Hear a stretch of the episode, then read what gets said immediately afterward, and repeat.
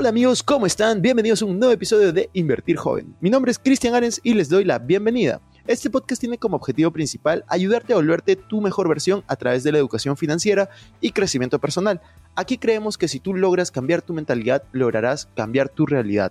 Es por eso que normalmente hablamos de inversiones, finanzas personales, emprendimiento y crecimiento personal, aunque a veces hablamos de otros temas que nos causan interés.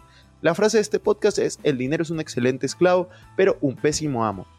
Aquí van a aprender a hacer que el dinero trabaje para ti, para que tú puedas tener más tiempo y energía en hacer las cosas que realmente te gustan y te apasionan. También queremos invitarte a que te suscribas al canal si es que aún no lo has hecho y que revises la descripción porque van a haber enlaces relevantes. Que disfrutes este episodio.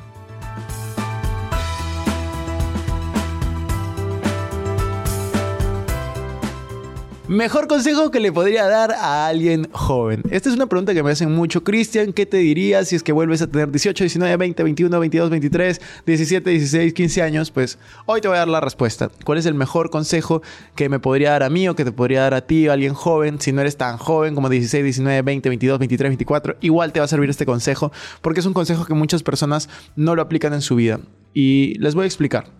Hay muchas situaciones en la vida que se tornan difíciles. Y por más de que tú me veas sonriendo en un video o que me veas o me escuches de esta manera en los podcasts, pues no es que mi vida todo el tiempo sea bonita, sea buena, sea increíble. No funciona así. Y no es que todo, todo, el tiempo haya sido así tampoco antes. Cuando tenía 16, 17, 18, 20, 21, 22, 23, tendía a estresarme mucho. O sea, yo me estresaba por las situaciones que no podía controlar. O sea, si un video no salía como quería, pues me estresaba. Si mi negocio no me iba como quería, me estresaba. Si no sacaba las notas que quería en el colegio o la universidad, me estresaba.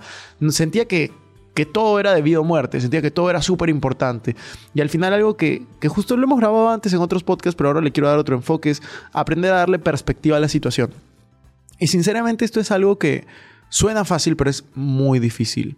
Cuando tus sentimientos están involucrados, es muy difícil darle perspectiva a una situación. Es muy difícil que tú puedas apartarte y mirar las cosas desde lejos, porque tú estás metido en la misma situación.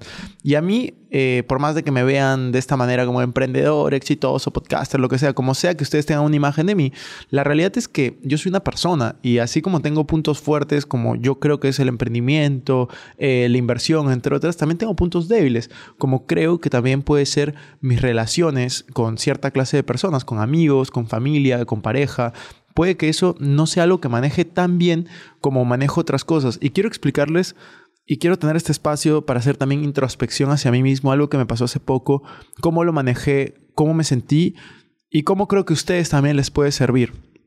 Yo eh, hace poco, por ejemplo, tuve una pelea súper grande, eh, muy, muy grande, con una persona que es, que es importante para mí. Tuve una pelea muy grande y no pude darle perspectiva en ese momento. Entonces lo que hice fue alejarme de esa situación, porque yo comencé a pasarla muy mal, comencé a sentirme mal, comencé a sobrepensar sobre eso, comencé a tener em, pensamientos sobre el futuro de qué pasará, qué voy a hacer, debería hacer esto, debería hacer lo otro, eh, si esta persona hace esto, yo hago lo otro, y comenzar a calcular y ver los riesgos, lo que podría pasar, lo que no podría pasar de esa situación o la otra. Y me di cuenta de algo, o sea, y eso me di cuenta hace muy poco, y por eso quiero, si a ti te sirve en este momento, pues me alegra muchísimo que yo haya pasado por eso, para que tú no tengas que pasar por eso, es, tienes que aprender a disfrutar el proceso.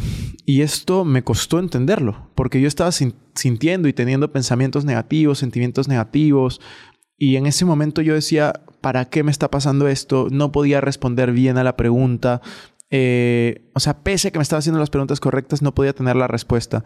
Y aquí viene eh, algo que, que aprendí también y que yo creo que es el consejo que me hubiera dado antes. Es, número uno, disfrute el proceso. Número dos, aprende a dar perspectiva. Y número tres, aprende a soltar. Aprende a fluir con las situaciones. Las situaciones en tu vida van a haber situaciones que te van a golpear. O sea, van a pasar cosas en tu vida que te van a golpear y te van a poner de rodillas. Nadie va a poder escapar de que hay alguna muerte inesperada o que hay algún suceso, despido, de reprobar un curso, eh, que le pase algo a algún familiar, que te pase algo a ti, que cierre un negocio, que cierre eh, algo que te importa, te va a pasar, a todos nos va a pasar. Pero lo importante es cómo tú reaccionas ante eso. ¿Cómo es que tú puedes reaccionar ante eso? Intentar hacerte las preguntas correctas, aunque no puedas responderlas en ese momento. Darte un espacio para que también veas qué otras opciones hay, qué puedes hacer y sobre todo dejar de calcular todo. O sea, hay muchas cosas, y esto me pasaba a mí, que es como yo soy en los negocios, en las inversiones, yo soy una persona muy estructurada. Intento tener, medir los riesgos, calcular eh, riesgo-beneficio, quién da, quién, quién da esto, quién aporta lo otro, cómo funciona el negocio, cómo funciona la inversión. Es de una manera muy estructurada. Cómo funcionan otras cosas en la vida que son igual o más importantes, como son las relaciones amicales, las relaciones amorosas, las relaciones de familia, no funcionan de la misma manera. Y eso es algo que a mí me cuesta mucho y me ha costado entender. Porque la manera como tú haces algo tiendes a hacer todo. La manera como tú razonas y tienes lógica sobre algo tiendes a hacerlo sobre todo. Y no necesariamente es el enfoque correcto.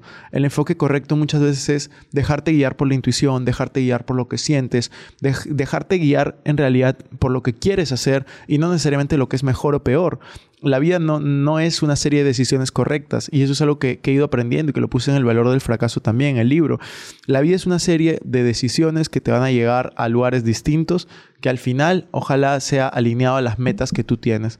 Pero lo que yo quiero decirte es lo que a mí personalmente me dio mayor paz, mayor tranquilidad en situaciones difíciles como la que les acabo de contar, tanto esta como otras, es saber, número uno, qué es lo que quiero hacer. Cerrar los ojos y preguntarme qué quiero hacer.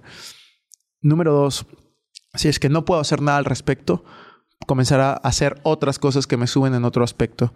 O sea, si tú, por ejemplo, terminas una relación y no puedes hacer nada al respecto, comienza a enfocarte en tus negocios, en tu salud, en tu físico, en tus amigos, en tu familia. Es un ejemplo. Si tú, por ejemplo, cierras un negocio te, despiden, pasa algo y no puedes volver atrás o hacer algo al respecto, crea otro negocio, busca otro empleo, enfócate en tu familia, enfócate en tu relación, enfócate en otras cosas, pero siempre vas a poder enfocarte en lo que sí tienes antes de lo que no tienes. Y el otro día yo reflexionaba sobre eso, decía, tengo una vida tan maravillosa, sin embargo me estoy sintiendo súper mal por algo en específico que ha pasado y yo digo, ¿cómo es que puedo cambiar ese enfoque? ¿Cómo yo puedo enfocarme en lo bueno, que es lo mayor? Y dejar de enfocarme en lo malo que es lo menor, o no lo malo, lo difícil de esa situación.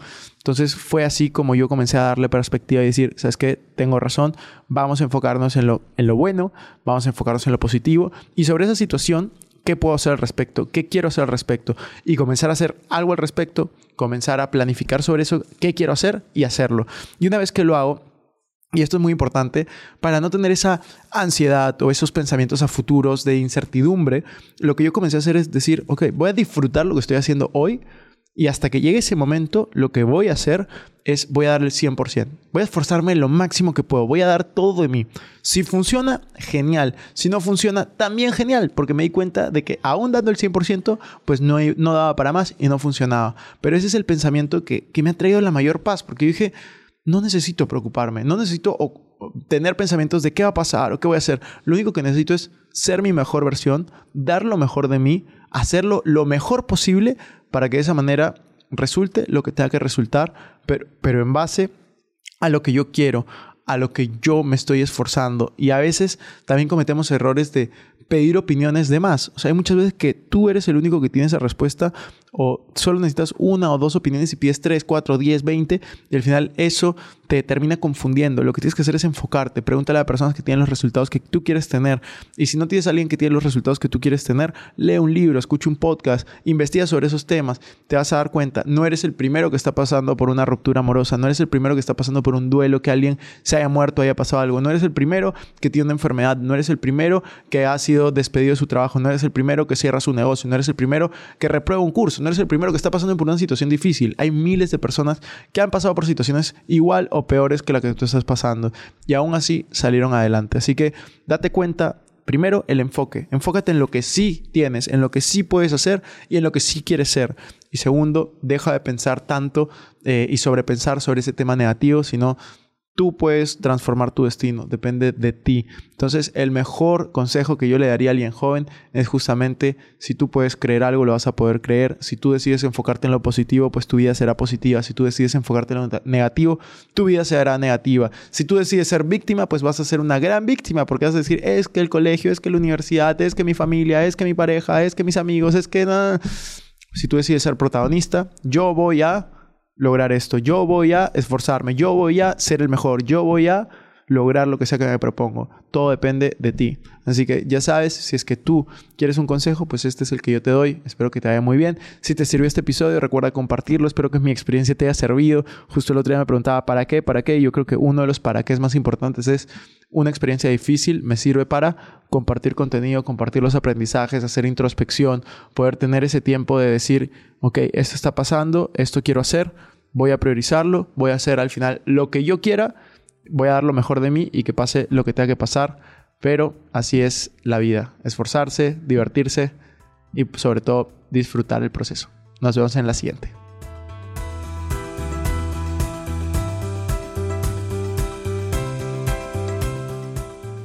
Bueno amigos, eso fue todo por este episodio. No me quiero ir sin antes invitarte a que te suscribas a mi canal de YouTube. Me puedes encontrar como Cristian Arens. En la descripción van a encontrar los links para estar conectados en mis demás redes sociales también.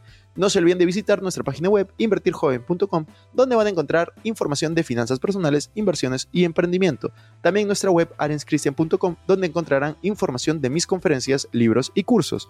Recuerda que si te gustó este episodio, sería genial que te suscribas, dejes un review con 5 estrellas y compartas el episodio para poder ayudar a más personas Gracias por estar aquí conmigo. Es hasta la próxima semana y recuerda que la frase de este programa es, el dinero es un excelente esclavo, pero un pésimo amo. Chao, chao.